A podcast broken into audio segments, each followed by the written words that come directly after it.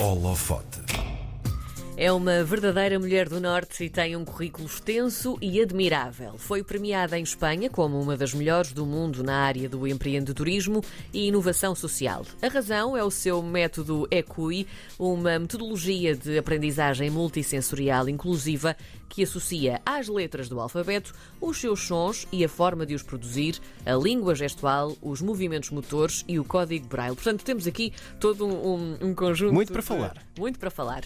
No holofote de hoje, damos luz à incrível Selmira Macedo. Olá, bom dia. Bom dia, Selmira.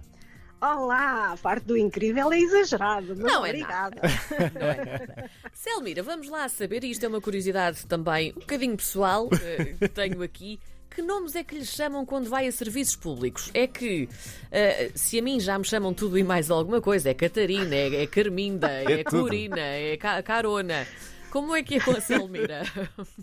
Olha, eh, eh, o mais engraçado foi mesmo o salmão. Salmão! Portanto, Não! salmão, já me chamaram de tudo isto. Isto foi muito engraçado. Numa escola veio uma mãe muito indignada no início do ano letivo.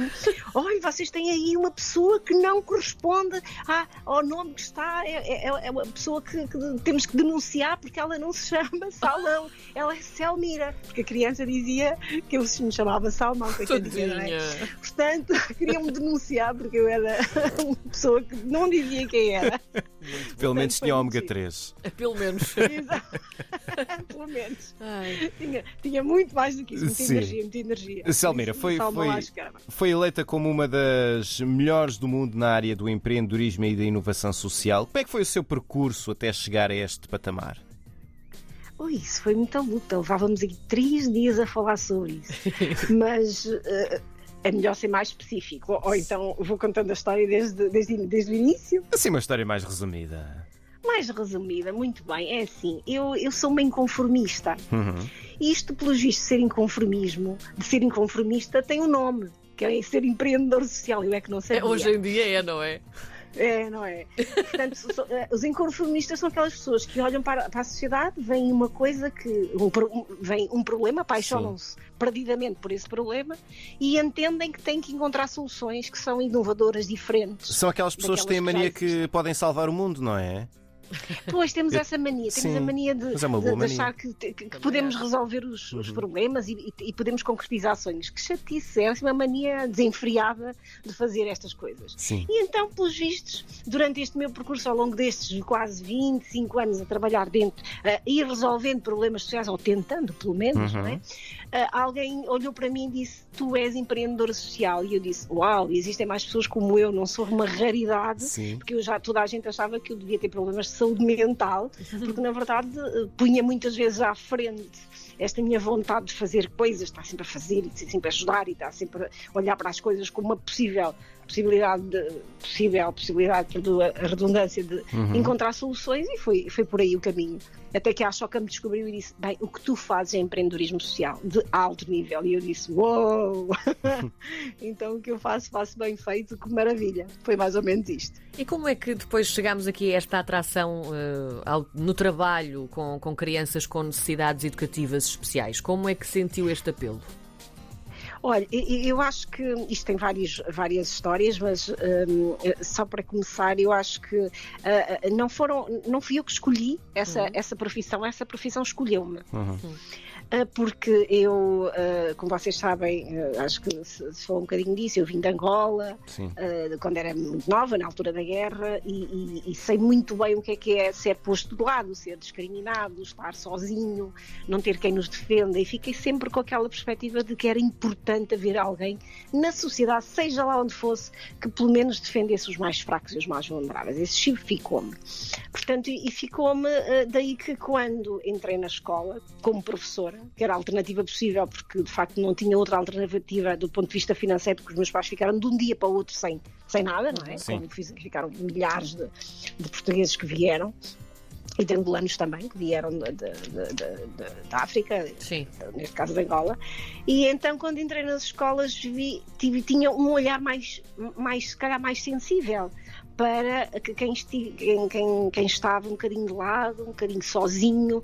eh, E normalmente eram crianças de grupos, eh, eram crianças pobres, eram crianças uh, com algum tipo de deficiência ou incapacidade, eram crianças com dificuldades de aprendizagem, normalmente eram esses que estavam sozinhos. E sempre que fui colocada, sendo colocada numa escola, curiosamente tinha dentro da minha turma sempre crianças com essas um, capacidades diferentes, vou-lhe chamar assim, com diversidade de funcionamento. Uhum. E então foi, foram essas. Comecei a, a olhar para elas e a ver-me, não é? eu comecei a ver-me, eu era aquelas eu, eu podia ser uma daquelas crianças e depois pensei naquilo que vivi e que não gostei, não é? Que não tinha ninguém que fosse lá e dissesse assim: não, tu vem para aqui, tu és capaz, tu, tu podes fazer, tu podes ir mais longe, mesmo que o mais longe seja relativo. Uh, mas consegues fazer mais do que aquilo que fazes, consegues eh, atingir, podes atingir o teu potencial máximo, que é diferente do outro, não importa, mas tu podes conseguir. E foi um bocadinho por aí. Uhum. Foi, foi, por isso é que eu digo que foi, foi uma profissão que me, que me escolheu a mim, não fui eu que, que a escolhi porque eu tinha escolhido ser advogada, não é? Sim. a, a Karina, há pouco na, na, introdução, já falou um pouco no seu método EQI. O, o que é que é este método exatamente? Como é que ele se aplica? Como é que a Selmira o desenvolveu? Isto é, é, é uma metodologia Uh, é uma metodologia, o que é que faz? E porquê é que é diferente dos métodos? Os métodos são aqueles métodos que as pessoas usam, usam, usam nas escolas, métodos globais, hum. métodos sintéticos, aprendem, esquecem de aprender as letras, depois aprendem as, as sílabas, depois hum. aprendem as palavras. O problema é que, que, uh, que, que, eu encontrei nas escolas é que os métodos, esses métodos eram muito standardizados. Sim. Então, se uma criança é, era tipo um pronto a vestir de tamanho único, não é? Se a criança veste ou se aprende com métodos, aprende. Se não aprende, o problema é dela. Portanto, não há aqui grandes eh, soluções e, e acabou. E então comecei, através da investigação, a perceber que uh, se nós usássemos metodologias multissensoriais, conseguíamos adaptar a cada criança a, a, a, a aprendizagem. Portanto, a eh, surge desta, lá está, deste inconformismo, enquanto professora, de achar que era extremamente incompetente, porque não conseguia eh, colocar os meus, as minhas crianças a aprender ou às vezes a comunicar simplesmente com o outro. Portanto, e dessa inquietação sai, sai esta metodologia multissensorial, que de facto o que faz é não deixar ninguém para trás. Este conceito agora parece estar à moda, mas já ele foi desenvolvido na década de 80 nos Estados Unidos, nesse sentido de metodologias multissensoriais que fossem inclusivas. Só que eu tinha um problema. Eu, quando comecei a investigar, encontrei muitas metodologias multissensoriais, só que elas não eram inclusivas, deixavam sempre para, para trás alguém, que neste caso era a comunidade surda ou a comunidade cega, certo. ou a comunidade de algumas crianças com problemas ao nível de, da comunicação ou da uhum. fala, que gastavam fortunas em, em sessões de terapias. Então, a EQI vem, no fundo, ser um, uma, uma metodologia que tem um conjunto de materiais e, através dessa metodologia, todas as crianças aprendem ao mesmo tempo. E além de ser eficaz na aprendizagem de todas as crianças, tenham elas capacidades diferentes, ela também vai despertar para a empatia, quer aos os professores e os pais, quer as próprias crianças, que se colocam no lugar do outro. Ou seja, imagina na turma, já não há os superpoderes daqueles que eu aprendo e tu não aprendes. Certo. Porque eu sei braille, mas tu não sabes. Mas eu sei língua gestual e tu não sabes.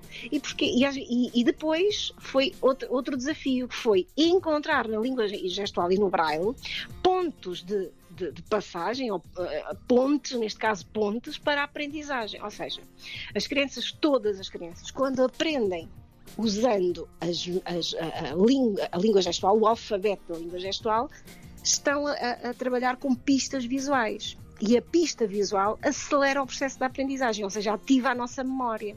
E também estamos a, a utilizar pistas auditivas quando usamos a parte fonética dos sons, ou seja, ativando pistas visuais, auditivas e sensoriais e, e, e táteis, estamos a fazer uma coisa no nosso cérebro que é multissensorial. Estamos a ativar diferentes áreas do cérebro e quando fazemos isso ao mesmo tempo, a aprendizagem é mais rápida, é mais inclusiva porque adapta-se ao estilo e ao ritmo de cada criança.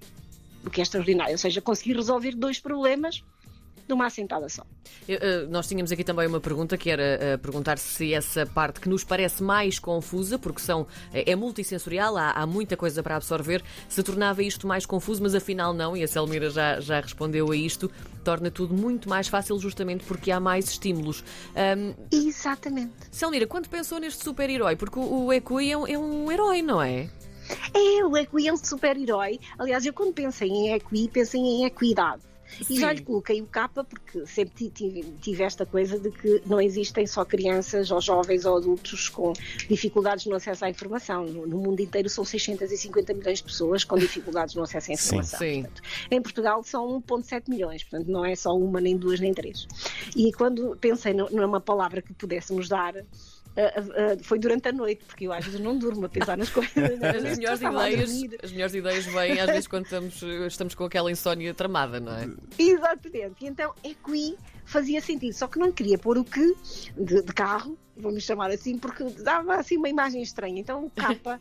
E, e, na perspectiva de internacionalização fazia-me todo o sentido. Sim. Depois, quando falámos com a Mafalda Milhões, que foi a pessoa que ilustrou, uh, que conseguiu entrar na minha cabeça e reproduzir aquilo que era um, o desenho que eu, que eu queria que fosse o, o, o, a representação não é?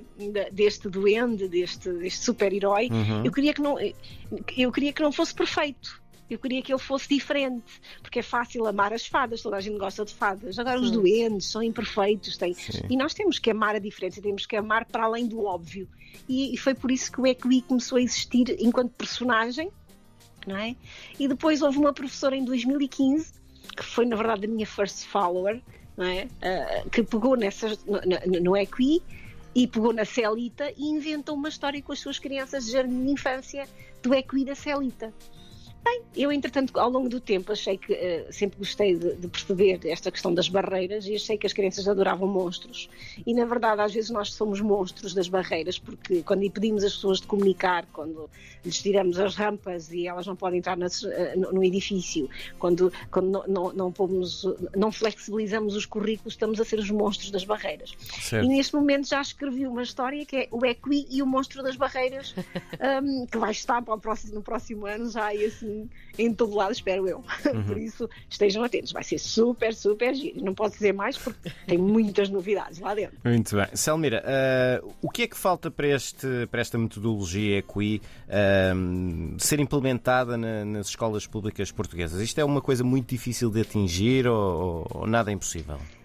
É assim, nada é impossível. Neste momento já formamos 4.500 professores, uhum. desde 2015. Aliás, começamos a formar, a, a, a, começamos com uma formação de 40 professores e, e reparem, em 5 anos uh, atingimos um número extraordinário. Há mais de 400 professores a implementar a metodologia. Aliás, ainda um dia, uh, na, na, semana passada estava uma professora de Angola uh, na nossa formação que está a implementar em Angola a metodologia. E, aliás, estão professores em 12 países europeus e não europeus a implementar a metodologia EQI com os seus alunos em contexto de, de escolas portuguesas espalhadas pelo mundo. Portanto, o que é que falta? Falta, eh, de facto, eh, eh, um olhar mais sério para aquilo que são estas metodologias que estão baseadas na evidência científica. Repara, é que tem um, uma grande atração de evidência científica. Uhum. estamos nós já neste momento a fazer estudos científicos de impacto, já os fizemos, já os realizamos, já percebemos que têm efetivamente impacto. Estamos à espera que haja um, um olhar mais atento, se calhar, do Ministério da Educação, de, da adoção de política pública, isso seria o ideal. Porque, na verdade, este é um projeto apoiado pelo Portugal Inovação Social, é um projeto onde foi investido dinheiro para, para, e recursos para que ele ganhasse a luz do dia, para que ele fosse para as escolas, e agora será um desperdício muito grande de recursos, não aproveitar projetos como o EQI, como existem dezenas de projetos contra a ação, e de facto não os aproveitar e não adotar política pública, mas acho que adotando política pública seria vantajoso. Não era para a EQI necessariamente, porque nós não temos a pretensão de sermos ricos, temos a pretensão sim de responder a, a problemas sociais e de facto escalar a metodologia e levá-la a quem, a quem dela precisa. E, e a uhum. nossa sociedade precisa de ser mais inclusiva, mais empática e mais eficiente na aprendizagem também. A Selmira Macedo é uma empreendedora social premiada, criadora da metodologia Equi. A nossa convidada de hoje no Holofote eu confesso que fiquei muito mais iluminado, Selmira. Sem dúvida. Muito obrigado. e muito obrigada pela simpatia também. Muito Exato. obrigada mesmo.